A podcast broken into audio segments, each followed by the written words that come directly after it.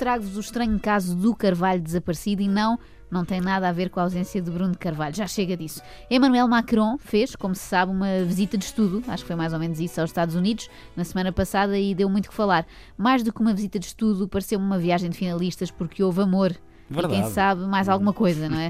Do que se viu em público, houve mão na mão, beijinhos e até Trump a sacudir caspa do blazer de Macron. Não sei se viram essas imagens, mas eu acho que não há coisa mais romântica do que esta. Mais íntimo do que sacudir caspa, só catar piolhos. Talvez numa próxima visita oficial. Eu não sei bem, do... até fiquei comovida com isto, eu não sei bem do que é que trataram nestes encontros, mas sei que se trataram muito bem um ao outro. No público, a respeito desta visita, podia ler-se o seguinte. Gosto muito dele, disse Trump sobre Macron depois do beijinho na sala leste da Casa Branca. Parece mesmo uma história da, da escola. O Donald e o Emmanuel beijaram-se atrás do pavilhão 2 e vão de mão dada para o refeitório. Mas o momento mais emocionante desta mini cimeira franco-americana foi o da agricultura.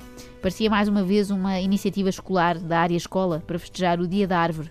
Trump e Macron plantaram em conjunto uma árvore oferecida pelo francês, cada um munido com a sua pá e com a sua esposa, ambas decorativas para o efeito, já que as esposas estavam vestidos curtos e uh, saltos com, com saltos agulha, portanto nada, nada próprio para a agricultura.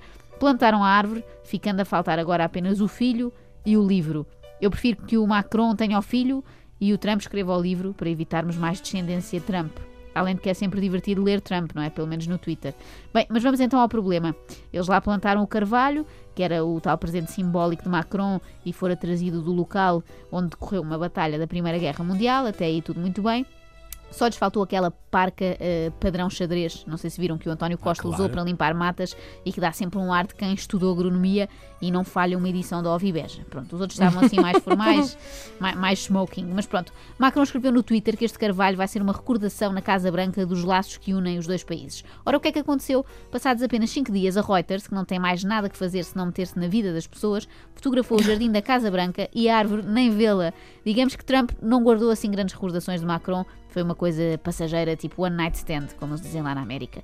O Kim, da Coreia, já deve ter oferecido um bonsai ou coisa assim ao Trump e ele esqueceu a árvore de Macron. Neste momento só se vê lá um bocadinho de relva mais claro e não há vestígios do carvalho. Há quem diga que a árvore está de quarentena, já que tem que, tem que ser replantada daqui a uns tempos depois do verão, porque não se dá bem com o calor.